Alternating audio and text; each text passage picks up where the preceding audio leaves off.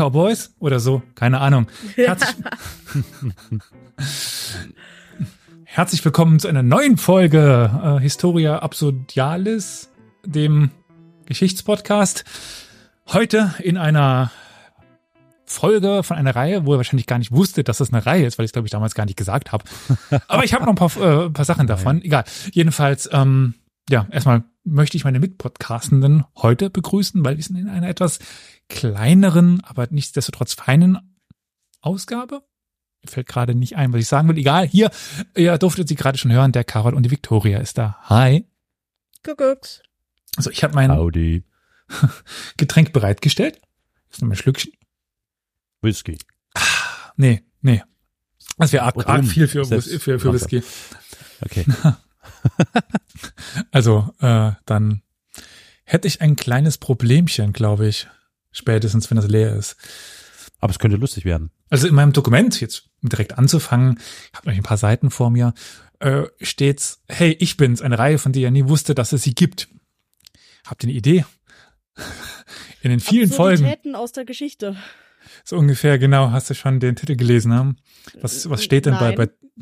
bei, Aber du hast halt und America, Ja, das stimmt, ist halt. ja, ja. Ja. Das Sherlock, ist ganz gut. Na, verdammt. Äh,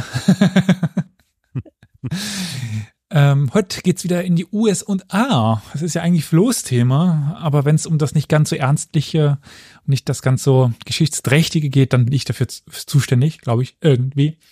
Wohl auch nicht ganz, doch bei den USA schon. Ich habe irgendwann mal eine Reihe gemacht, ist schon ein bisschen länger her, zu Absurdes aus den USA. Ja, das hier ist Part 2. Ah, ja. Und erinnert ihr euch noch, wie das damals aufgebaut war?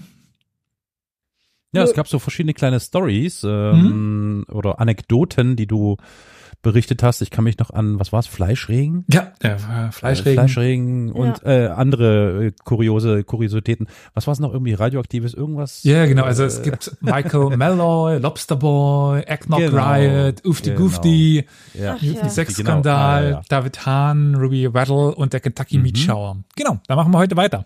Dem, Sehr äh, gut. Die letzten Stories ja schon so grandios waren in ihrer Sinnhaftigkeit. Fangen wir heute bei ihm an. Was steht mehr für Amerika, für das Leben in Amerika als er? Wer könnte das sein?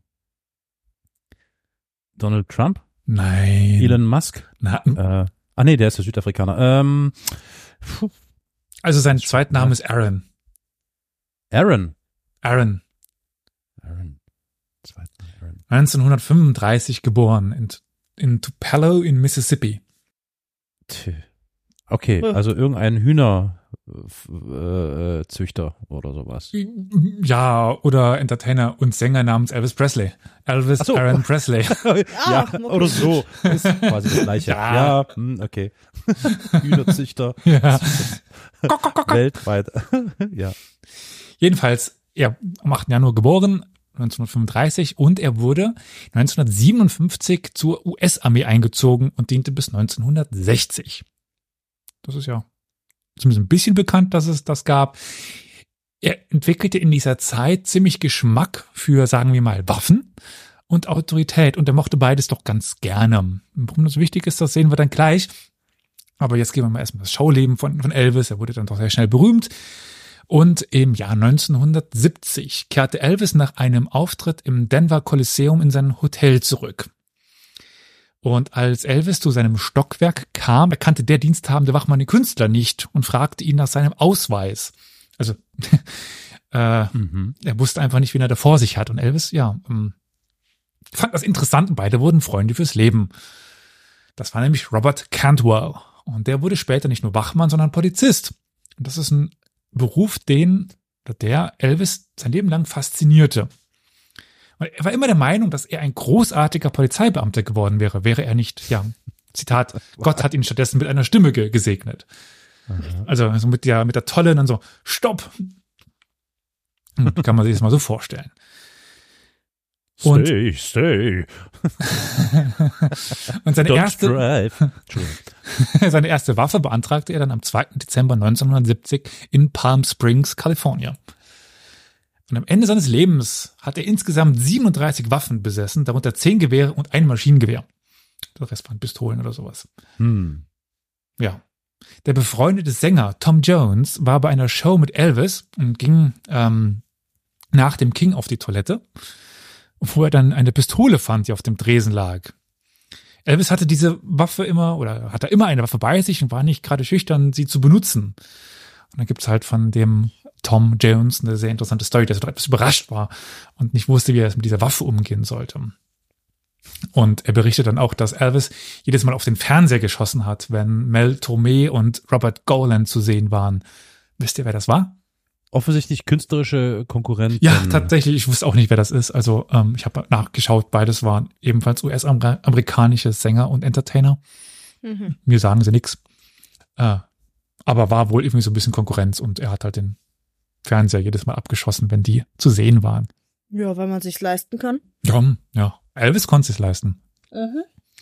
Im Dezember 1970, nachdem er sich mit seiner Frau, äh, Frau, Frau Priscilla darüber gestritten hatte, wie viel er für Weihnachtsgeschenke auszugeben hatte, durfte, geht um so eine Summe von etwa 10 oder 100.000 Dollar, habe nur zu wenig gelesen, flog Elvis kurz entschlossen nach Washington DC. Er war nur wenige Stunden. Dann hat er sich dazu entschlossen, nach Los Angeles zu gehen. Ist dann losgeflogen. Sein Freund Jerry Schilling holte ihn im Flughafen an in LA dann ab, zusammen mit einer Menge an Waffen und Ausweisen. Zu diesem Zeitpunkt beschloss Elvis, Elvis Presley, dass er einen Ausweis der Bundesbehörde für Betäubungsmittel und gefährliche Drogen haben wollte. Klar, was denn auch sonst. Also überredete er Jerry, Jerry Schilling, mit ihm wieder zurück nach äh, Washington zu fliegen, um dies zu ermöglichen. Also die Stadt, aus der er gerade geflogen kam, wohin er vorher geflogen war. So, Fußabdruck und sowas. Also flog er wieder nach Washington und sein Plan war kein geringer oder kein kleinerer als vom Präsidenten der Vereinigten Staaten, Richard Nixon, den Ausweis für die Betäubungsmittelbehörde zu bekommen. Natürlich. Hm. Frage. Da gibt's da, da Ja, ich, ich, ja, ich ja, muss so genau. Von, ja. Mhm. Es gibt einen Film. Ja, genau, wollte ich gerade sagen. Bei den Film Elvis und Nixon oder so heißt er, Nixon Elvis, Nixon ich weiß. und Presley, ich weiß es nicht. Ja, Elvis und irgendwie Nixon, sowas, ja, ja. Elvis und Nixon, hast du gesagt. Ja, ist richtig. Irgendwie sowas, genau. Da, da ist die Story aufgearbeitet auch. Ja, ja. Äh, ja, jedenfalls auf diesem Flug zurück nach Washington schrieb Elvis einen Brief, in dem er Nixon mitteilte, wie besorgt er über die, Zitat, Drogenkultur, die Hippie-Elemente, die Black Panther und so weiter in Amerika sei. Er beteuerte seine Liebe zu Amerika und fügte hinzu, ich werde so lange hier sein, wie es nötig ist, um einen Ausweis eines Bundesagenten zu bekommen. Als dann Elvis und Co. in Washington ankamen, gaben sie den Brief am Eingangstor des Weißen Hauses ab. Dieser Brief erreichte dann Nixons Adjutanten Aggle Butt Croc. Was? Okay. Krokodilarsch finde ich gut. der zufällig ein sehr, sehr, sehr großer Fan von Elvis war. So etwas nennt man wohl Schicksal. Croc überzeugte seine Vorgesetzten, einschließlich des Stabschefs, Elvis zu einem Treffen mit Nixon ins Weiße Haus einzuladen. Elvis kam und, wie man es von Elvis erwarten würde, in einem lila Samtanzug mit einer auffällig goldenen Gürtelschnalle und einer Sonnenbrille. Klar. Er brachte auch ein Geschenk für den Präsidenten mit. Was bringt man wohl einem Präsidenten mit, dessen Vorgänger war, Nick, äh, war Kennedy, oder? War Kennedy der Vorgänger Mhm. von Nixon? Mhm. Ich eine, glaube. nicht Der- eine Waffe. Ja, ein Colt 45 in einer Vitrine. Oh man. Das Geschenk wurde ihm überraschenderweise schnell wieder abgenommen. Nun gut, es war Elvis. Äh, dementsprechend posierten Nixon und Elvis dann zusammen für einige Fotos. Und der King zeigte dann seine Abzeichensammlung. Er hatte wohl noch so ein paar private Abzeichen. Und bevor er dann Präsident Nixon um das Abzeichen des Bureau of Narcotics and Dangerous Drugs bat. Nixon schaut daraufhin zu Croc und fragte, können wir ihm einen Ausweis besorgen? So mit so einem englischen- amerikanischen Akzent. Und äh, Croc sagte ja und überraschte Elvis dann zum Mittagessen mit der Dienstmarke. Elvis wurde innerhalb von einer Stunde nach seinem Antrag zum Bundesagenten. Wahnsinn. Ich sag dir, die USA sind wirklich das Land der unbegrenzten Möglichkeiten. wenn, wenn, wenn, du Geld wenn hast. du Geld hast. Ja. genau. Nixon hat während seiner Zeit einige Gespräche im Oval Office aufgezeichnet. Leider gehört das hier nicht dazu. Aber, das sagt, ich habe es vorbereitet, dementsprechend müsst ihr Aber mal ganz spaßeshalber, gibt's das irgendwie in den Archiven vielleicht? Das wäre ja mal interessant. Die sind ja archivtechnisch Ja, aber er hat es er hat's nicht aufgezeichnet. um Längen. Ach so. Ach, Er hat's nicht man hätte. aufgezeichnet, Ah, schade. Okay. Hm. Ähm, was ich aber gefunden habe, ist ein Interview mit Steven, äh, mit, mit Steve Martin über Elvis Presley. Das kann ich euch jetzt zumindest einmal kurz abspielen. Äh, so, jetzt. Elvis, Hört like ihr? backstage somewhere, and Yeah. and and he, I thought he said the weirdest thing to you about your comedy. Like what? What? Well, he no, you- he was he was absolutely dead on. He really was. I was opening for Ann, remember it's 1971. I was uh, backstage. I just opened for Anne Margaret. I knew Elvis was coming that night to see Anne Margaret because they were friends, and he was he was opening the next night or something. And so I'm waiting backstage, and I leave my door room open so I can see Elvis. And by the way, my act was you know magic, and I don't think I played the banjo in that, but jokes and weird stuff. And uh, so here I come. I see this vision. First, I see a beautiful woman walking toward me, and that's Priscilla. All right. right. I didn't realize that. And then Priscilla sort of moves away, and there's Elvis all in white. And this is, he looked great, and he had the huge buckle. And he looked at me and he said, Son, you have an oblique sense of humor. Oblique. And oblique, and which was kind of accurate. Mhm. And then he came in. You can tell by the story. he came in and we start talking. I think, what do I talk to Elvis about? And Yeah. he said, and then he said, uh, want to see my guns? and I said, yeah. And he had three guns on him and he was very safety conscious. He had, he brought out a Derringer and he, he held it up and he, and he dropped the bullets in his hand before he gave me the gun so I could examine, you know, it's all pearl handled and engraved. And he pulled out another gun and he dropped the bullets in his hand. and He handed me, and now I'm eventually, I'm holding, uh, three guns and Elvis is holding 18 bullets. Oh my god! I mean, that sounds like it could have been a disaster. sweet. Oh, and then, was and he? then I got a very big compliment because Elvis has a guy who his only job is to get him out of conversation. so the, the guy comes up to Elvis and says, Elvis, we have to go. And Elvis looked at him and said, it's okay. oh, And then we kept, Oh. we kept talking. So I felt kind of blessed. oh Mann, ey. Jetzt äh, Wow. habt, ihr- habt ihr auch diese interessanten Auszug aus dem Leben von Elvis Presley einmal hören dürfen. Wow. Dieses Land ist schon echt krass. Ja. Aber du hast recht. Das ist wirklich so das mit Abstand das amerikanischste, was ich jemals gehört habe. Wanna talk, uh, wanna see my guns. Aber ey, er hat alle Patronen rausgeholt. Ja, wunderbar. Und da waren Perlen am Griff von dem Mhm. einen. Machen wir weiter, weil mit Schauspiel sind wir jetzt auch bei dem nächsten Mal unterwegs. Das nächste Beispiel. Mal gucken, wer den kennt. Es geht um einen Mann.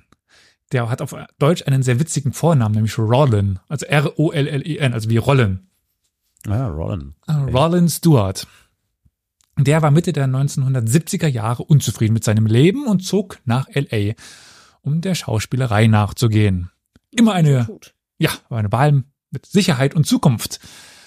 Ähm, es, es mag euch überraschen, aber es hat nicht funktioniert. Ja, Was? ja, krass, oder? Plot Twist. Ja. Naja, er kam dann auf eine interessante Idee. Er begann nämlich eines Tages aus irgendeinem Grund bei Sportveranstaltungen eine Regenbogenperücke zu tragen. Und er wurde dafür berühmt nach einiger Zeit. Also heutzutage kommt einem das irgendwie bekannt vor, aber jedenfalls immer, wenn er die Kameras, wenn ihn die Kameras äh, zeigten, hat er fing er an, irgendwie rumzutanzen. Irgendwie sich wie ein Idiot zu bewegen. Außerdem trug er kurze Pelzhosen, das ein bisschen verwirrend sein. Hm? Kurze Pelzhosen. Ja, Oh Gott. wenn die Geschichte zu Ende ist, darfst stylisch. Ja, ja. Ihr dürft gerne googeln, wenn die Geschichte zu Ende ist, nach dem Herrn Roland. Äh, bis dahin wartet man noch, weil es gibt einen Turn. Mhm. Ähm, aber ja, er trug Pelzhosen und einen Regenbogen, eine Regenbogenperücke. Also ihm gefiel diese Aufmerksamkeit und er ging immer zu mehr Sportspielen, äh, suchte sich die besten Plätze aus. Zum Beispiel bei den NBA Finals 1977 stand er so im Mittelpunkt, dass die Fans ihm eine, ja, einen dau äh, dauerhaften neuen Namen gaben. Das ist der Rainbow Man. Also er war mittlerweile so bekannt in den USA, der Rainbow Man, dass er, ja, Berühmtheit war. Ist noch nicht, nicht nachschauen. Es gibt einen Turn. Ich bin's nicht. Ich nee, ich nicht. äh, hab nur im Chat geantwortet. Ach so. Man sagt Elias, dass du sehr viel Spaß hast. Ja. Und äh, dass Genau. es eine Freude ist zu sehen. Ja, ich hatte sehr viel Spaß beim Schreiben dieser Episoden, obwohl es bei dem Rainbow Man eine kleine Dark Turn gibt. Aber gut. Und es änderte sich nämlich dieser Spaß, dass in der Nacht des Super Bowls Nummer 19. In dieser schicksalhaften Nacht schaltete Rainbow Man in seinem Hotel den Fernseher ein und sah einen Prediger. Es ist äh, nicht 19, doch 19, XIV ist 19. Und sah einen Prediger, der über die Apokalypse sprach. Vielleicht für diejenigen, die äh, Saarländ nicht Saarländisch sprechen. Elias meint Prediger mit P. Aber XIV ist 14. 14, stimmt. Ja. Naja, der, der Super Bowl Nummer 14. Gott, okay. Was mich wundert. Irgendwas kann da, also irgendein Super Bowl halt, ja. Ähm, Mhm. äh, gucken wir mal immer nach welchem. Ist auch gar nicht wichtig, welcher. Jedenfalls schaute er im Fernsehen dem Prediger zu, der über die Apokalypse sprach. Und es ergab plötzlich alles Sinn für Rainbow Man.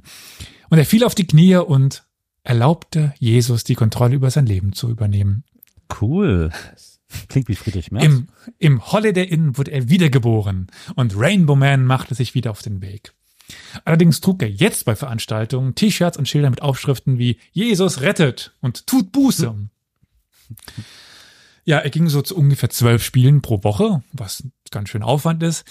Aber sein Plan, die Botschaft des Herrn zu verbreiten, dem eine Perücke und Pelzhosen trug und ein Jesus-Schild in der Hand hielt, funktionierte nicht. Seltsam. What? Ja. Er änderte seine Schildtaktik und begann sich auf den Bibelvers Johannes 3,16 zu beziehen. Also das ist im Grunde genommen der Vers, in dem es darum geht, dass Jesus für unsere äh, Sünden gestorben ist. Und dieser Ansatz schien Anklang zu finden. Der Rainbow Man trat nun bei mehreren Weltmeisterschaften, den Olympischen Spielen, den Nationalkongressen der, Repu der Republikaner und der Demokraten, den Indy 500, den Kentucky Derby, den NBA und, und NCAA Finals, dem Stanley Cup Finals, dem Miss America Wahl und der Hochzeit von Prinz Charles und Diana auf.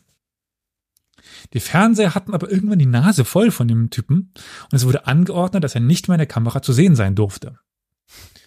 Rainbow Man war jedoch niemand, der sich zensieren ließ. Er wusste, dass man ihn aus dem Verzehr, aus dem Verzehr, aus dem Verkehr ziehen wollte, aus dem Verzehr vielleicht auch, und begann, einen tragbaren Mini-Fernseher zu den Spielen mitzunehmen. So wartete er dann geduldig, bis er sah, dass er in der Nähe der Kamera war, und da tauchte er dann mit dem Schild auf. Und immer wieder erfolgreich gelang es ihm, seine Botschaften in das Fernsehen zu tragen. Ich sagte was von einem Dark Turn, das war noch nicht, ja? Er schließt sich einer dieser Sekten an, die dann Massenselbstmorde begehen. Nein. Oh Gott. Okay. Aber jedenfalls in den 90er Jahren dann kam dann der Dark Turn, die dunkle Wendung. Er wusste einfach, dass die Apokalypse nur noch sechs Tage entfernt war, dass er schnell handeln musste, um die Menschen zum Glauben zu bringen. Am September, dem 22. 1992, holte der Regenbogenmann also zwei Tagelöhne ab, fuhr zu einem Hotel in der Nähe des Flughafens und nahm sie mit auf ein Zimmer. Im Zimmer fanden sie ein Zimmermädchen vor. Wie vorauszusehen war, bei einem solchen komischen Menschen, äh, zog der Regenbogenmann eine Waffe. Die Tagelöhner entkamen, während das Zimmermädchen ins Bad rannte und die Tür abschloss. Also zündete der Regenbogenmann zwei Feuer im Zimmer an, um die Aufmerksamkeit der Außenwelt zu erregen. Innerhalb kürzester Zeit umstellte dann die Polizei, SWAT und ein Bombenteam das Hotel. Ja, der Regenbogenmann, The Rainbow Man, tat aber das, wozu er gekommen war. Er hängte Bibelzitate an das Fenster des Hotelzimmers. Er hatte eine einfache Bitte, um die Pattsituation zu beenden. Er wollte eine dreistündige Pressekonferenz zur Hauptsendezeit. Ja, die Antwort der Behörden lautete nein. Die Lage spitzte sich dann immer weiter Wer zu hätte es gedacht? und der Rainbow Man drohte nicht nur damit, die Geiseln zu töten, sondern sagte auch, dass er ein Flugzeug abschießen würde, das über ihm fliege. Hm, Gut. Kennt man mit Pistolen auf Flugzeugen schießen. Das SWAT-Team stürmte schlussendlich den Raum und Rainbow Man wurde sofort verhaftet. In dem Raum fanden sie eine Menge Vorräte, eine geladene Handfeuerwaffe, zwei Munitionsclips, 47 Schuss scharfe Munition, Lebensmittel für drei Tage, Bibeln und natürlich die Regenbogen-Afro-Perücke. Und danach verbrachte er den Rest seines Lebens im Gefängnis. Aber Fun Fact zu Roland. Bevor er nach Hollywood gegangen war, arbeitete er auf einer Marihuana-Farm und wollte sich den größten Schnurrbart der Geschichte wachsen lassen. Geil. So viel Hm. zu Roland, Rainbow Man. Langsam schließt sich der Kreis. Ich höre ständig Waffen und Gott. America, fuck yeah. Gut, die nächste Story geht heute ja Schlag auf Schlag. Hm? Yes, yes, yes.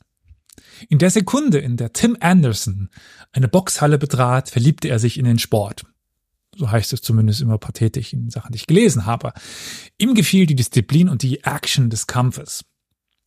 Zu Beginn boxte er unter dem Namen Rocky Mundo. Bis 1983, im Alter von 24 Jahren, hatte Tim, Tim Anderson, mehr als 150 Kämpfe bestritten und bereitete sich auf seinen ersten Profikampf vor. Er begann mit einer beeindruckenden Bilanz von 13 zu 3.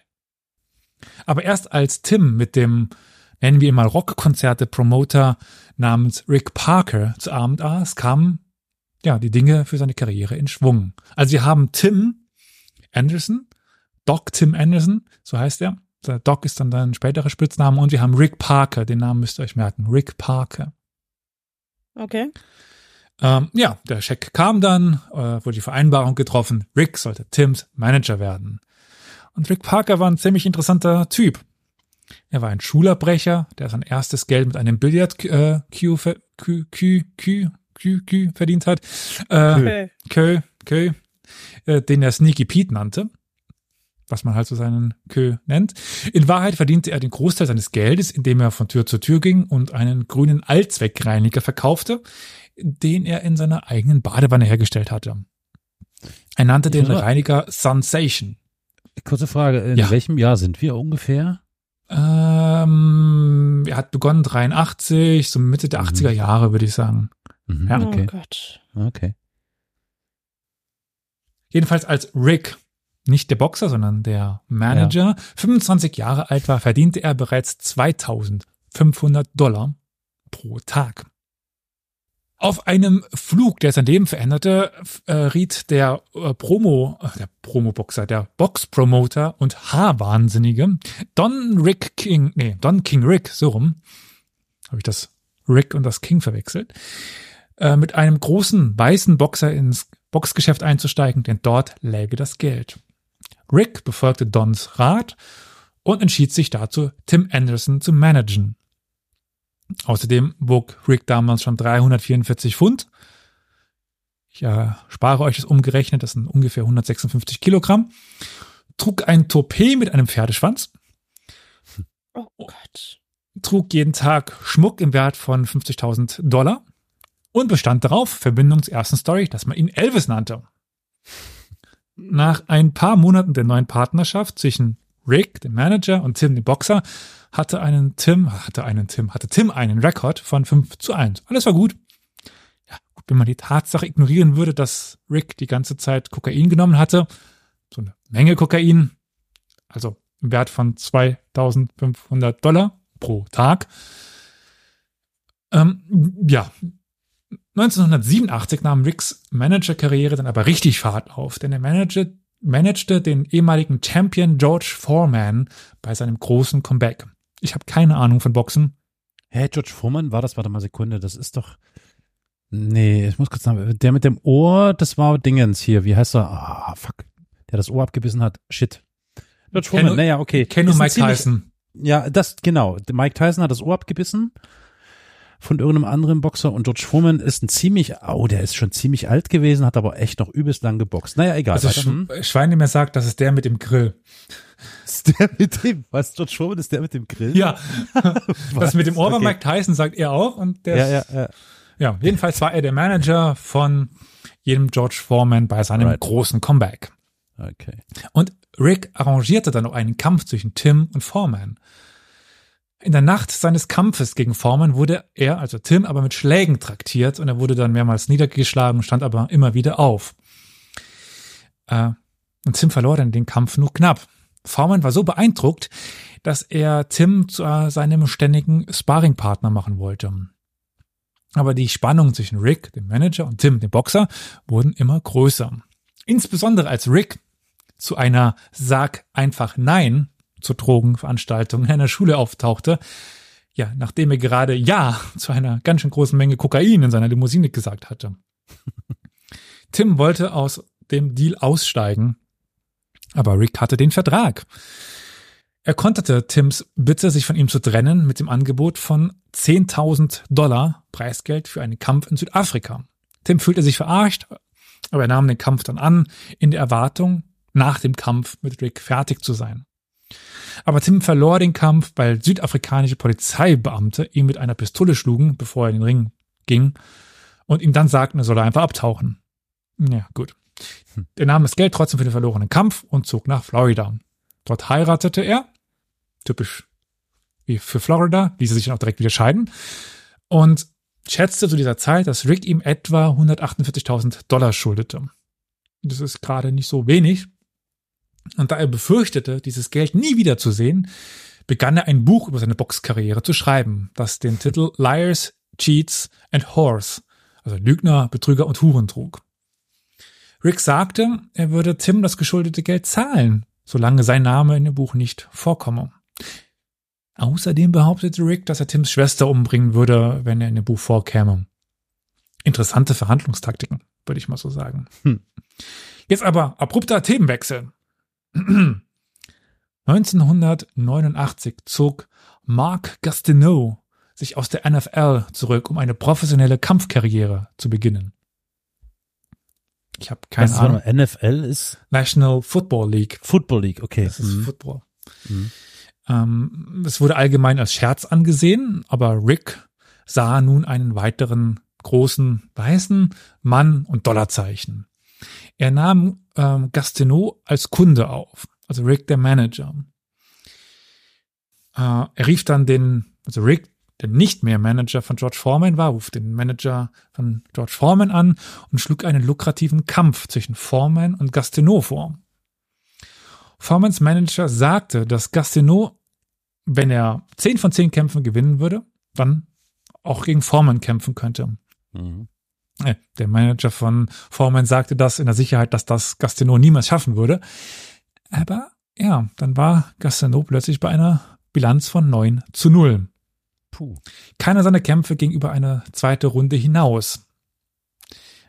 Was vielleicht auch damit zusammenhing, dass Rick seinem Klienten Gastineau mehr als leichte Gegner besorgt hatte und die ein oder andere Summe geflossen ist, dass diese Gegner vielleicht die Hinlegbewegung leichter gemacht haben, als sie eigentlich hätten. Aber das ist ja nicht wichtig. Und dann ging es um einen zehnten Gegner für den zehnten Sieg in Folge, um eben dann das große Finale gegen George Foreman zu haben. Ja, dann kam Rick auf die Idee, es gäbe ja noch Tim the Dog Anderson. Ja, er würde dann, also der Rick, der Manager, versicherte Tim, dass wenn er das machen würde, diesen Kampf, dass er ihm alles Geld bezahlen würde, was Rick ihm schuldete und dass danach alles äh, fertig sei. Und nachdem Tim zögerte, versprach er ihm noch 500.000 Dollar, sofern er in der ersten oder zweiten Runde K.O. gehen würde. Ja, Tim stimmte zu. Als er dann aber in den Ring stieg, sagte er zu Gastineau, dass er ihm wehtun werde. Ja, er schlug nach Gastineau kurzerhand K.O. und gewann den Kampf. Ups. Oh. Ja. Rick war wütend und wollte Rache, also der Manager. Mhm. Er war wie besessen davon, einen Rückkampf zwischen Tim und Gastineau zu arrangieren. Im September 1922, äh, 1922, wir reisen in der Zeit zurück. Im September 1992 hatte Gastineau seine Bilanz dann wieder aufpoliert, also er stand wieder bei 9 zu 0. Ähm, das war etwas komische Taktik damals. Also es war nicht so richtig Boxen, es war eher so Stürzen, auf den Gegner stürzen und dann so eine Kaskade von Schlägen über den ergehen lassen. Und am 3. Dezember 1992 jedenfalls kam das dann tatsächlich zu einem Rückkampf zwischen Tim und Gastineau. Ja, es war nur etwas anders, als es zuvor war. Wahrscheinlich war das Versprechen jetzt auch ausgelaufen. Jedenfalls sagte Rick zu Tim, dass er Gastineau ausnocken müsste. Also, dass jetzt Tim besiegen müsste. Weil es gab wohl dieses Versprechen nicht mehr. Nach zehn Siegen dürfte er nach Foreman kämpfen. Und irgendwie wollte wohl Rick aus dem Vertrag mit Gastineau rauskommen. Und da sah er die, die, die Möglichkeit, dass nach, einem, nach einer Niederlage Gastineau aufhören würde. Und außerdem müsste dann Rick Gastineau auch nicht bezahlen. Wenn der verliert, muss er dem nichts bezahlen. Tim wurde dann auch zugesichert, dass sein Trainer eingeflogen werden würde und er alles bekommen würde. Aber es passierte nicht. Es war alles nur ein Vorwand. Ja, wir erinnern uns, Rache. Rick wollte Rache, der Manager. Also es gab nicht den eigenen Trainer, sondern es war wildfremde Personen standen plötzlich bei ihm in der Ecke. Sie gaben Tim dann immer wieder Wasser, das einen merkwürdigen, das ist kein Wasser, Geschmack hatte. Und während er auf Gastineau wartete, der, der 45 Minuten zu spät kam. In der dritten Runde fühlte sich dann Tim leicht benommen, sah Farben, was jetzt nicht so normal sein sollte. Und ja, der seltsame Geschmack in dem Wasser stammte wahrscheinlich aus einer Kombination aus LSD und Arsen. Boah. Nett. Damit ist man jetzt nicht so besonders kampffähig, weshalb ihn dann Gastineau in der dritten Runde auch außer Gefecht setzte. Ich bin gespannt, wann Gott ins Spiel kommt. Dieses Mal nicht. ah, okay. Tim bekam für den Kampf nur 3000 Dollar statt die 50.000, äh, 500.000, die er versprochen bekommen hatte. Er litt in den folgenden Jahren unter Schwindelanfällen und Depressionen und er war seitdem nie mehr derselbe. Er begann dann mit der Arbeit an seinem Enthüllungsbuch und eines Tages, als Tim einen Laden verließ, schlugen ihn zwei Männer mit einem Schläger und sagten ihm, er soll alles Skandalöse, was er über Rick Parker wisse, vergessen. Rick war besorgt über Tims Buch, verständlicherweise, und er rief wieder an und drohte, Tims Schwester zu töten. Wir erinnern uns. Mhm. Ja, aber währenddessen ging es Tim ja nicht besonders gut wegen den Drogen, die er genommen hatte, und er versuchte sich irgendwie zu re rehabilitieren, körperlich. Aber er wusste nicht, was ihm verabreicht worden war. Also stellte er nun eine Falle, um es herauszufinden. Er sagte Rick, dass er für die Fertigstellung seines Romanes ein letztes Interview benötige. Er bot Rick an, ihm 45.000 Dollar für seine Zeit zu zahlen. Und sie trafen sich dann in einem Motel. Tim schaltete ein Tonbandgerät ein und verlangte zu erfahren, was in der Nacht des Kampfes in seinem Wasser gewesen sei. Rick zerschlug das Tonbandgerät und Tim zog eine Waffe. Was danach passierte, gab der Boxer später bei einem Verhör durch die Polizei zu Papier. Als Rick Tims Schwester erneut bedrohte, behauptete Tim, dass er ohnmächtig geworden sei. Als er wieder zu sich gekommen ist, äh, äh, ja, dann mh, sah er, dass Rick achtmal angeschossen worden war und tot war, erschossen worden war. Och, was ein Zufall. Ja, verzweifelt versuchte Tim, sich selbst zu erschießen, aber die Waffe klemmte. Ähm, er rannte aus dem Zimmer und warf die Waffe auf den Boden und sie ging los. Äh, hob sie dann wieder auf und äh, wollte sie wieder loslassen, aber er hörte die Stimme, die sagte, ich merke gerade, Carol, du warst doch richtig. Gott ist da. Weil er, diese Stimme sagte, deine Zeit ist noch nicht gekommen, mein Sohn. ja, so sagt es zumindest Tim bei dem Verhör mit der Polizei. Ähm, gut. Er stellte sich auch der, der Polizei und äh, Tim bekannte sich nicht schuldig und begründete seine Tat mit der Selbstverteidigung. Ein Zeuge nach dem anderen trat in den Zeugenstand und stellte Rick als den dar, den er tatsächlich war. Arschloch. Sogar der Schiedsrichter des Kampfes sagte aus, dass Tim eindeutig unter Drogen gesetzt worden war. Nur blöderweise hatte Tim miserable Anwälte, die bei weitem nicht alle Zeugen aufgerufen haben, die sie hätten aufrufen können. Und die Geschworenen kamen dann nach sechs Stunden zurück und befanden Tim Anderson des vorsätzlichen Mordes für schuldig.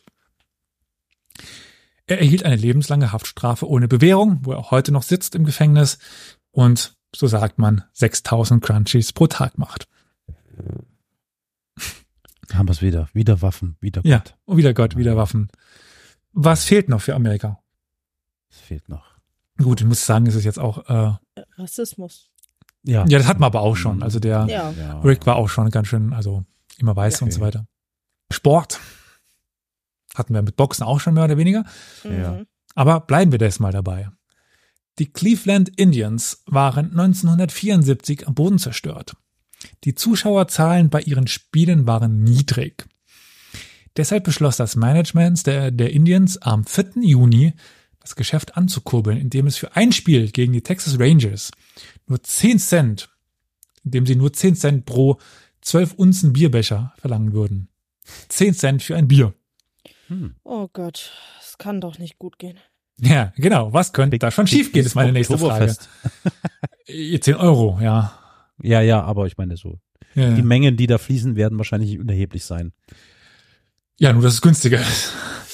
Ja, eben. Deswegen Also- fließen da noch mehr Mengen. Ja. Mhm. Äh, die funktioniert, die, also diese Aktion funktioniert auch erstaunlich gut. Wer, wer könnte das denken? Äh, an dem Abend kamen 25.000 Menschen. Die Verkaufsstände waren überfüllt mit Leuten, die bis zu sechs Bier auf einmal kauften. Äh, ja, jeder hat so viel Bier getrunken, wie er nur konnte. Die Jungen, die Alten, sowieso schon Betrunkenen, alle.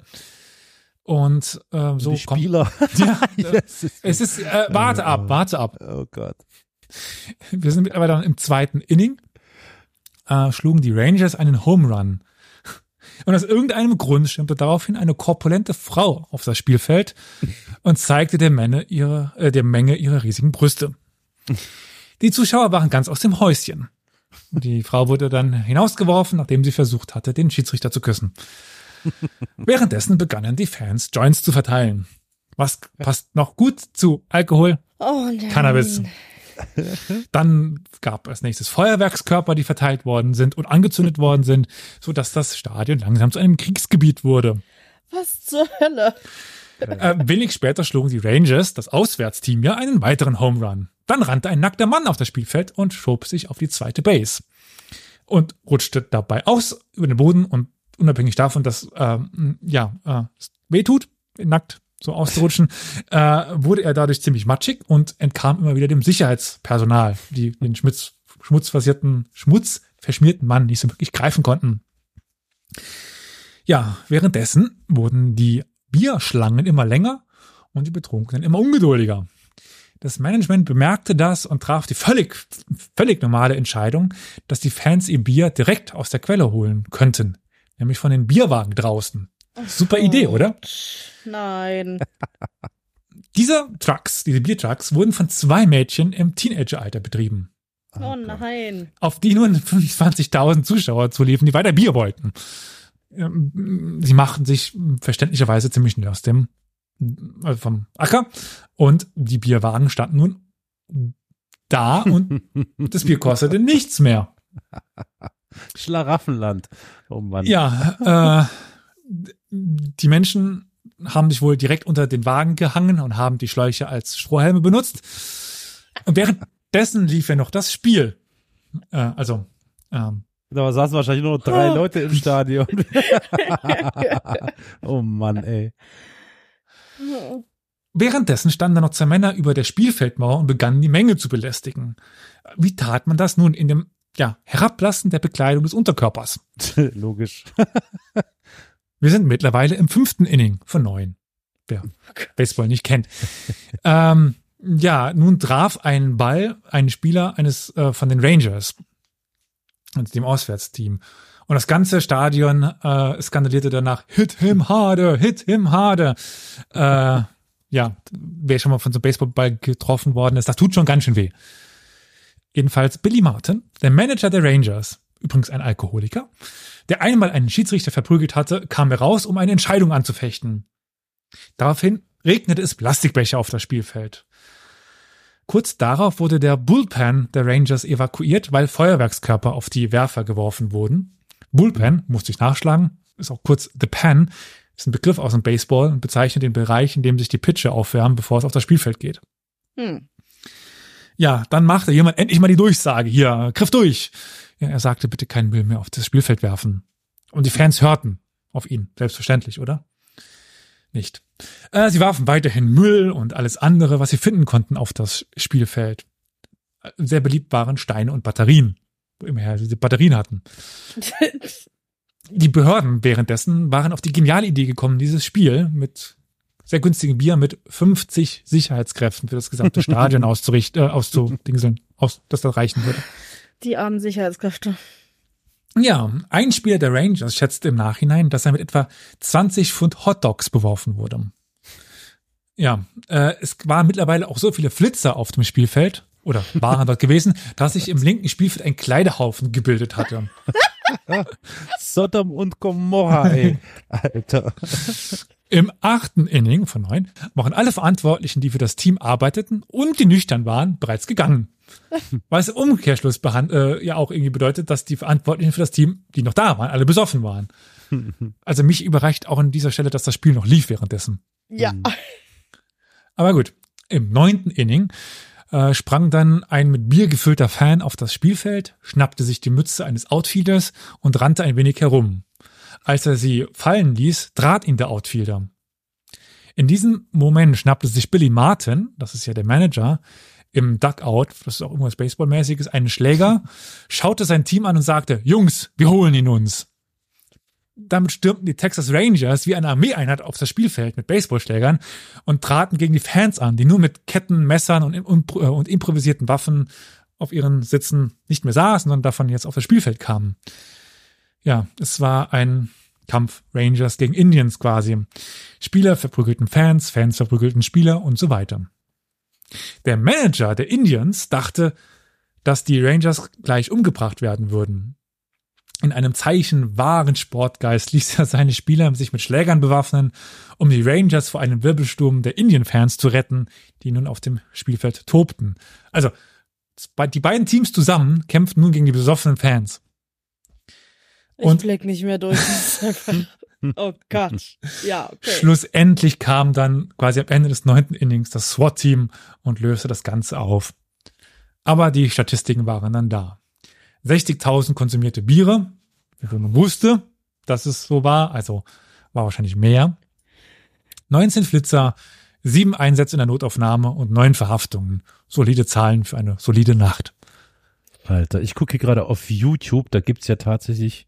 Ja, aber es gibt keine Äh, guten Aufnahmen, so wirklich. Nee, nee, meistens immer nur so Schwarz-Weiß-Fotografien, die dann zusammengeschnitten werden zu diversen Ja, Videos, ja. aber wann ist 74 war das, okay.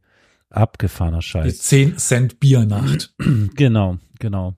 Alter, aber, aber wenn man sich diese Schwarz-Weiß-Fotos anguckt, diese Menschenmassen auf dem Spielfeld, die Also- da einfach nur so kreuz und quer rumlaufen, wahrscheinlich absolut Hacke sind. Es ist der Hammer. Und das scheint auch wirklich echt so ein, so ein, so ein Ding zu sein. Also das scheint jetzt Einzug gehalten zu haben in die Kultur, weil wenn ich sehe, dass Jimmy Fallon wie ein wie ein Verrückter im Publikum bei den Rangers sitzt, sich mit Bier begießt und dann Hotdog reintunkt, dann scheint das inzwischen Ja. ja, äh, wichtiger Bestandteil der US-amerikanischen Kultur zu sein. Wieso wundert mich das nicht? Ja, Krass. keine Ahnung. Oh Mann.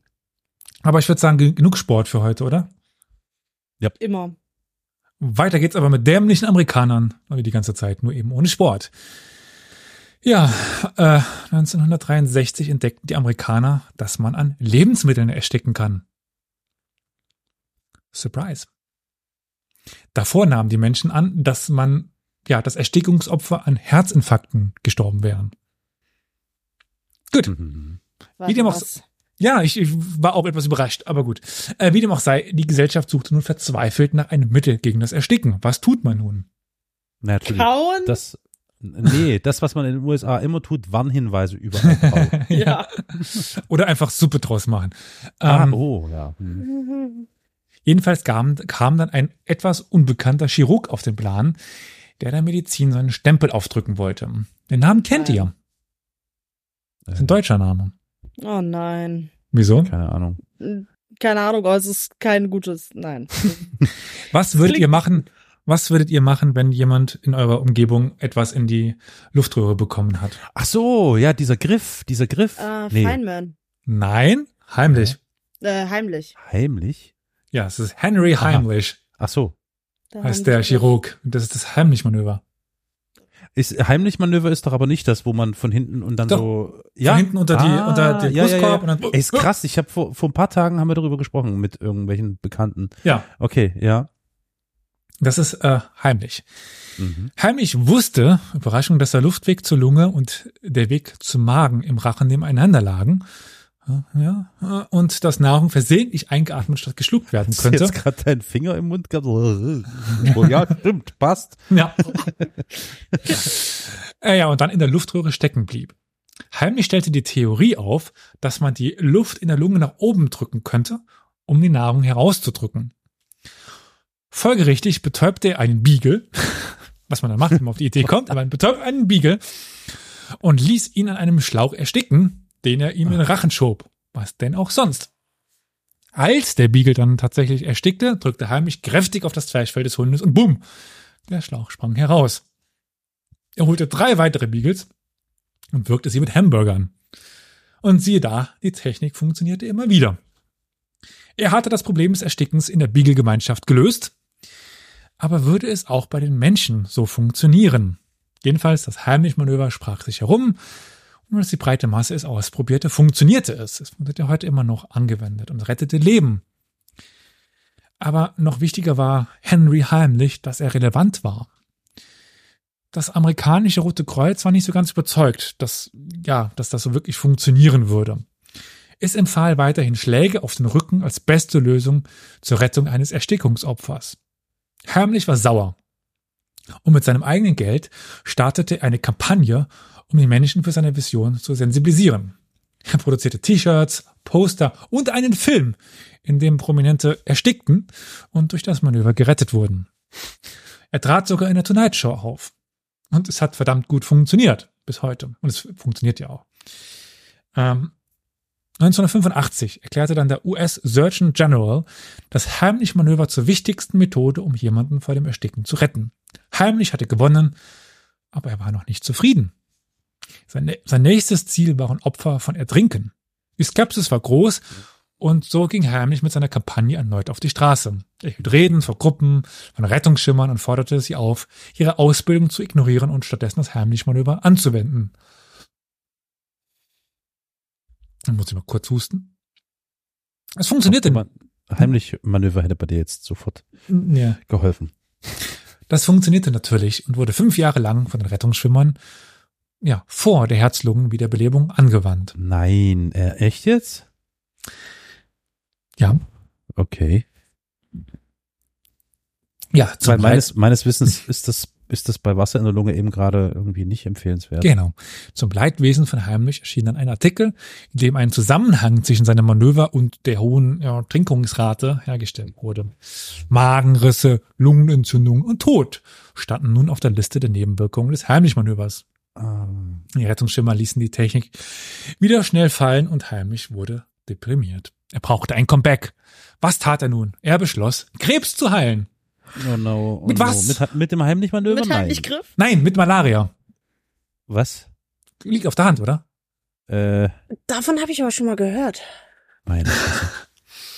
Es ist tatsächlich so, dass man Syphilis versucht hat, mit Malaria zu behandeln, Das war's, genau. Ja. weil man je nachdem mit dem Fieber eine hohe Temperatur, ich weiß es nicht, ich habe keine Ahnung, bin kein Mediziner. Ja, soweit ich weiß, äh, hat man das bei Syphilis hinbekommen, dass wenn die Leute das Malaria-Fieber überlebt haben, dass dann die Syphilis auch mit abgestorben war, weil das Fieber halt so hoch war. Ja. Aber ja, die meisten haben halt dann die Malaria nicht überlebt. Jedenfalls wollte er nun Krebs heilen mit Malaria. Menschen waren skeptisch, überraschend, und Herr und Heinrich brauchte einen Beweis. Im Jahr 1987 reiste er nach Mexiko und ließ fünf Patienten an einer Studie teilnehmen. Ja, die waren alle innerhalb eines Jahres Todes. Hm. Also vier von ihnen, sorry. Vier von den fünf waren innerhalb eines Jahres tot. Äh, War jetzt natürlich nicht genug, um heimlich von seiner Malaria-Version abzubringen. Ja, er dachte dann auch im Jahr 1990, hey, Malaria ist das beste Heilmittel gegen Borreliose.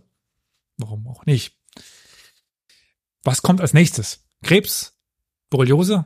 Was könnte man mit Malaria als nächstes heilen? Irgendwas Unheilbares. Äh, AIDS. AIDS? Ja. mhm. Er ging dann nach Hollywood, erhielt Spenden von, äh, von Prominenten und eröffnete eine Klinik in China. Und dort injizierte er acht HIV-Patienten Malaria. Na, gut, haben wir nicht überlebt.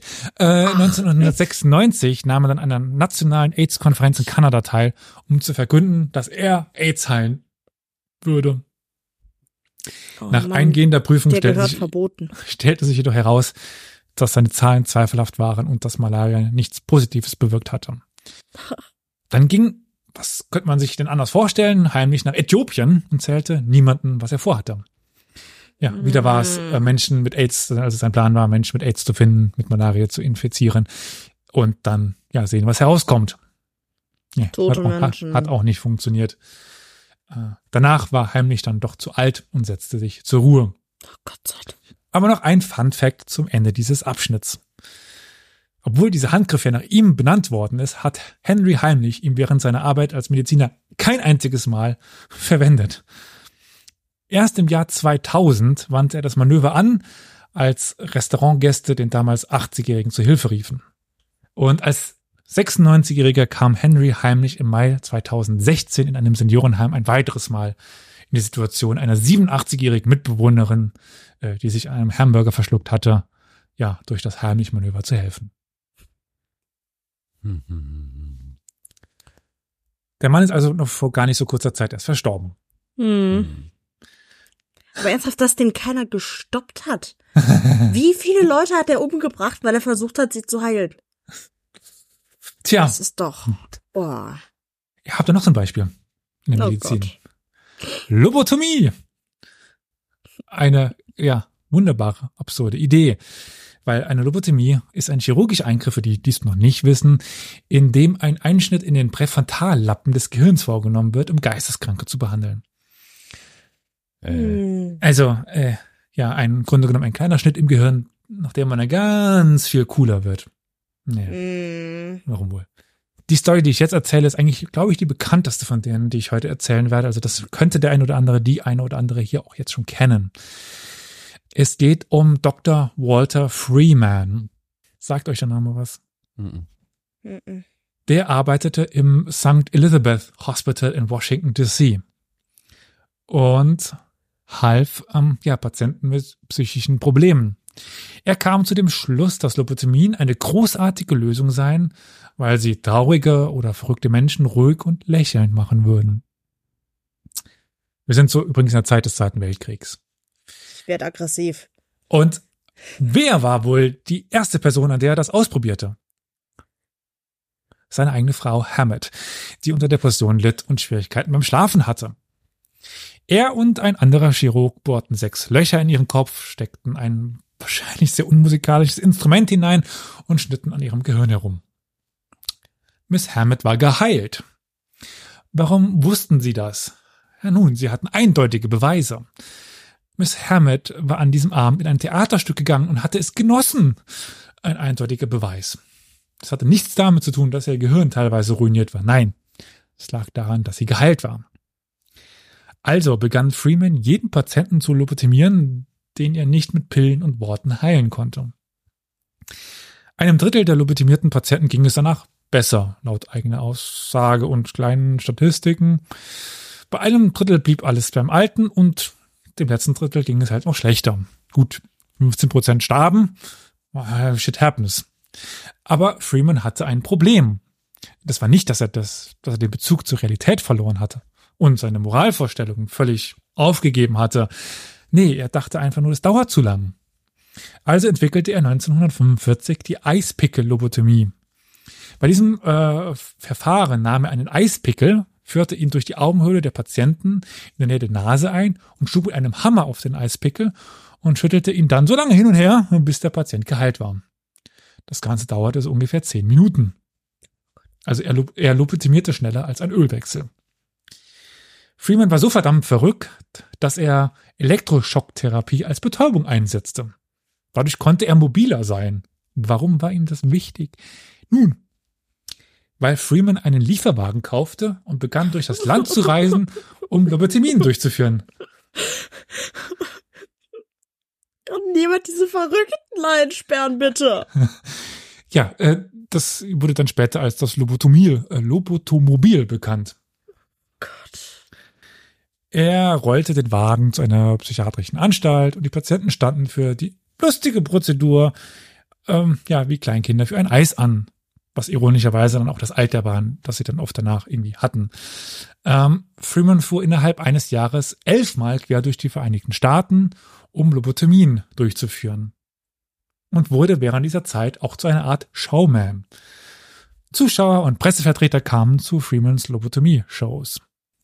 Ihm ging es dann auch nur noch darum, das Publikum zu erfreuen. Freeman begann mit seiner linken Hand die Lobotomien durchzuführen, um seine Beidhändigkeit zu zeigen. Manchmal führte er zwei Lobotomien gleichzeitig durch. Einmal tötete er einen Patienten, weil er inmitten der Prozedur für ein Foto posierte und das vor Instagram.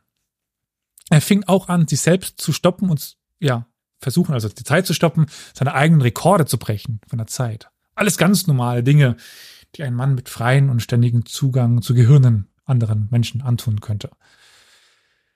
Ja, und er entwickelte seine Nummer auch immer weiter, indem er an Menschen in einer Reihe auftrat. Er führte einmal 25 Lobotomien an einem einzigen Tag durch. In einer Woche führte er 110 davon durch. Er führte buchstäblich bei jedem, der es wollte, eine Lobotomie durch. In seiner Karriere zählt er 3500 Patienten. Und ja, er wurde eine Berühmtheit, Dr. Walter Freeman. Und er begann sich auch langsam so zu kleiden. Er begann einen Stock zu benutzen, setzte sich einen breitkrempligen Hut auf und trug eine Aktentasche, in dem ja, sich sein Eispickel befand. 1954, etwa zehn Jahre nachdem Freeman mit seiner Lobotomanie begonnen hatte, wurde Thorazin als wirksames Mittel entdeckt, um psychisch Kranke gefügig und ruhig zu halten. Damit wurden die Lobotomien im Grunde nutzlos. Und die Menschen wachten endlich auf und fragten sich, warum sie es denn zulassen, dass seit zehn Jahren jemand an den Gehirn herumschnippelte, wie eine normale Sache. Aber es dauerte noch bis 1967, bis Freeman seine letzte Lobotomie durchführte. Oh. Es war ein bisschen sehr dark-turnig, ja. Mhm. Ja. Hattet ihr schon mal davon ge gehört? Nein. Also es klingt halt wirklich wie irgendwelche schrägen Filme, die in psychiatrischen Anstalten spielen, wo Ja. dann in irgendwelchen dunklen Kammern die äh, verrücktesten Gehirnoperationen vollzogen werden. Aber Das von diesem klingt Freeman, nach- nee. Klingt nach was, was man in American Horror Stories sehen würde. Ja, voll. Ja, war halt damals normal. Gut, Ja. Der Zum hat Abschluss- einfach Eispickel ins Gehirn gerammt, ein Ja. bisschen rumgewackelt, Naja, das- rausge ja, Das, das Verrückte an, an, an, an dieser Lobotomie-Geschichte ist ja rückblickend, greifen wir uns alle tatsächlich an den Kopf und denken so, what the fuck? Ähm, aber das ist halt der Fortschritt der Medizin, ne? Das ist total schräg, was die halt für Scheiße ja. zusammengefrickelt haben, um auf irgendeinen bestimmten Weg zu kommen, den wir heute erreicht haben. Das ist schon echt verrückt, Alter. Meine Fresse. Ich meine, das ist ja noch gar nicht so lange her, dass Leute mit irgendwelchen komischen Medikamenten vollgestopft wurden in der Annahme, das sorgt für irgendwie äh, äh, Heilung oder whatever. Und im Nachhinein ist klar gewesen, das ist das Schlimmste, was du hättest machen können. Also das ist ja, ah, naja. Tja. Äh, ich würde sagen, zum Abschluss machen wir noch eine relativ normale Story. Also zumindest nicht ganz so dark-turnig wie die jetzige. Also sie heißt äh, Die Müllmänner, was ich interessant finde. Das war die Überschrift, die ich, äh, unter der ich die Story gefunden habe. Ich habe sie bis heute noch nicht ganz verstanden, aber deswegen dachte ich mir mal, Okay. äh, Mhm. Also es war im Englischen, weiß ich jetzt nicht. Äh, guck, guck, das schauen wir doch einfach mal, was dabei rauskommt, oder? Ja. Äh, wir verlassen doch erstmals das 20. Jahrhundert jetzt. Wir gehen ins 19. Jahrhundert. Oh Gott. Warum? Kann ja nur besser werden. ja, und und äh, wir sind nicht direkt nur in Amerika. Bei 1922 arbeitete ein Franco-Kanadier. Und du meinst 18. 1822 arbeitete ein Franco-Kanadier mit dem schönen Namen Alexis Saint-Martin, Alexis St. Martin, wird er wahrscheinlich in Amerika ausgesprochen, als Voyageur für die amerikanischen Pelzgeschäfte. Voyageure waren große, kräftige Männer, Männer, die für reiche Schwachköpfe Pelze im Kanu transportierten, oben aus Aha. Kanada kommend eben. War ein körperlich anstrengender Job. Und es war normal, dass man sich dabei doch, ja, äh, immer mal wieder Verletzungen zuzog. Äh, am 6. Juni wurde Saint-Martin auf einem Posten auf Mackinac Island durch einen versehentlichen Schuss ups, aus einer Muskete in der Nähe in der Seite seines Oberkörpers ge getroffen. Zum Glück war Dr. William Beaumont in der Nähe, William Beaumont, und eilte herbei, um Saint-Martin schnell zu untersuchen. Saint-Martins schlimmste Wunde war ein Loch in seinem Unterleib, zu dem es, äh, Dr. Beaumont schrieb, das Frühstück ist ausgetreten. Ja, also zu der Information zu der Allgemeinen, wer es nicht wusste, Frühstück sollte nicht aus einem herauslaufen. äh, Saint-Martin hatte kein Geld, um sich einen Arzt leisten zu können. Aber Beaumont nahm ihn bei sich auf und fand schnell heraus, dass jede Nahrung, die Saint-Martin zu sich nahm, aus seinem Magenloch wieder herauskam. Um die nötige Nahrung zu geben, fütterte Beaumont ihn durch anale Injektionen. In, hm? Ja? Mhm. Mhm. Ja, alles gut. Macht weiter. Im Dezember war Saint-Martin dann auch geheilt. Also, bis auf das Loch in seinem Bauch. Das ließ sich irgendwie nicht schließen. Durch diesen offenen Schacht konnte man direkt in seinen Magen sehen. Also war wie so ein zweiter Anus oder halt Bauchpo. Alles, was, oh, was für eine schräge Folge heute, ey. Okay, ja. hm. ja, das Surprise. Alles, was Saint-Martin essen würde, kam aus dem zweieinhalb Zoll Loch, also circa zehn Zentimeter. Es sei denn, man verkorkte es wie einen guten Wein.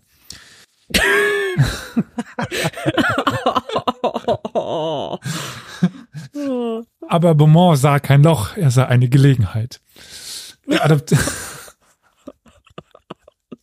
er adaptierte Saint-Martin und seine Markenfiste, das ist der medizinische Fachausdruck, um sich der Erforschung des Magenbruchs und der Antworten, die er bot, zu widmen. Beaumont wollte das Loch nutzen, um Erkenntnis über die Verdauung zu gewinnen. Ich meine, kann man schön reingucken. ja. Und ja, zu seinen Experimenten gehört es dann Fleischstücke an eine Schnur zu befestigen, sie in das Magenloch zu legen und wieder herauszufischen, wie beim Eisfischen, wenn das gefrorene Wasser das Fleisch eines Menschen wäre. Ja. Und nicht nur einfache Lebensmittel. Beaumont verwendete Dinge wie gewürztes Rindfleisch à la mode, gepökeltes mageres Rindfleisch, rohes gepökeltes fettes Schweinefleisch, rohes mageres frisches Rindfleisch, gekochtes Cornbeef, altes Brot und rohen Kohl. Ja. Und mh, ja, er steckte das Essen so ein bis drei Stunden ins Salmatar hinein und zog es dann wieder heraus und prüfte den Grad der Verdauung und machte sich Notizen. Ja, das, ich meine, klar, also das ist schon interessant. Also ja, kann ich mir gut schon vorstellen. Hm. Ja. Also das ist sicher Was ähm, hat der Saint dazu gesagt? geruchsintensiv, aber nun gut. Ja, das Merkwürdige daran, es wird euch jetzt überraschen, immer wenn Beaumont unsterilisierte Gegenstände, die keine Lebensmittel waren, wie Thermometer und Löffel in diese Höhle steckten, doch Mm. fühlte sich Saint-Martin benommen, ihm war übel und er hatte Verstopfung und Kopfschmerzen. Hm. Und Saint-Martin beschwerte sich. Beaumont interessierte sich jedoch nicht für das Gejammer seines Lochjungen, seines Lochs. Ähm, mit der Zeit Alter. oder Saint-Martin während dieser... Musst du das so ausdrücken? Oh, Elias. ja, was denn? Ähm, ja, mit der Zeit wurde Saint-Martin während seiner Experimente immer gereizter. Er sagte, das Essen tue weh, wenn man es herausnimmt. äh, gut. Wundert mich jetzt nicht. Saint-Martins Wut veranlasste Beaumont zu der Entdeckung, dass verärgerte Menschen das Essen anders verdauen als ihre ruhigeren Gegenstücke. Was zum Fick? Entschuldigung, aber was ist denn das? Saint-Martin konnte also nicht das- einmal wütend oh werden, Mann. ohne dass Beaumont dies bemerken würde. Ja. Und nun experimentierte der Arzt mit neuen Lebensmitteln, also wie rohe Austern, Wurst, Hammelfleisch oder gesalzenes, fettes Schweinefleisch. Einmal warf er zum Spaß zwölf Austern hinein. Ja, in der Zwischenzeit entwickelte Saint-Martin dann auch ein Alkoholproblem und hatte Stimmungsschwankungen. Warum bloß? 1833 veröffentlichte Beaumont dann sein Buch Experiments and Observations on the Gastric Juice and the Psychological of Digest Digestion. Oh Gott. Da kommt mir der Wein hoch. Of Digestion. Darin beschrieb er 240 Experimente, die er an Saint-Martin durchgeführt hatte. Danach ist wohl das Ganze auch zu Ende gewesen und Alexis Saint-Martin wurde 78 Jahre alt, als er dann 1880 in St. Thomas in Quebec starb. Und seine Familie verhinderte damals ähm, seine Beerdigung bis zur Verwesung, um seine Auferstehung, Zitat, also Auferstehung, durch Mediziner zu verhindern, die ihm direkt eine Autopsie durchführen wollten. Aber er ist halt trotz Loch äh, 78 Jahre alt geworden. Ich find's viel beeindruckender, dass er trotz der Experimente so alt geworden ist. Ja, das war damit ein bisschen impliziert. Ja. Und damit äh, sind wir auch für heute am Ende der Stories aus Absurdistan. Oder halt Alter. America, fuck yeah. Gott, ey, echt harter Stoff heute. Also, holy moly. Uiuiui. Ja, ich hatte meinen Spaß beim Schreiben der Episode. Das merkt man fast gar nicht.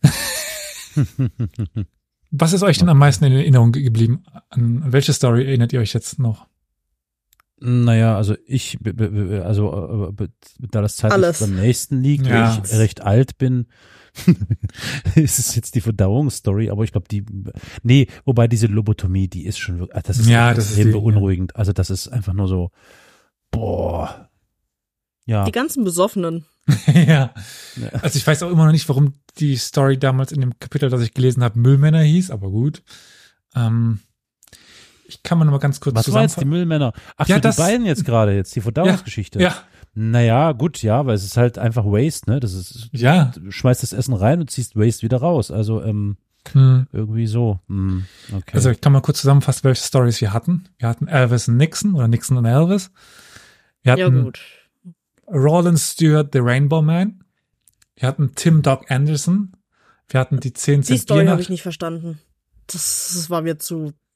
Ach so, ja, das war äh, Mit Tim und Rick und Ja, das Rachel und. Boxgeschäft, meine Liebe, das kannst Alter du nicht Vater. verstehen. Nee, will ich auch gar nicht. die Will ich 10 auch Cent Biernacht Ja. und Henry Heimlich und dann Freemans Lobotomien und warum auch immer das Kapitel, was ich gelesen habe, die Müllmänner heißt. Die Müllmänner. Also eigentlich ähm, Samata und das Loch. Ja, krass. Also die USA sind durchaus eine Reise wert, wie ihr hört, liebe. Aber passt gut auf euch auf, wenn ihr dort Ja. seid. oh Mann. Hm.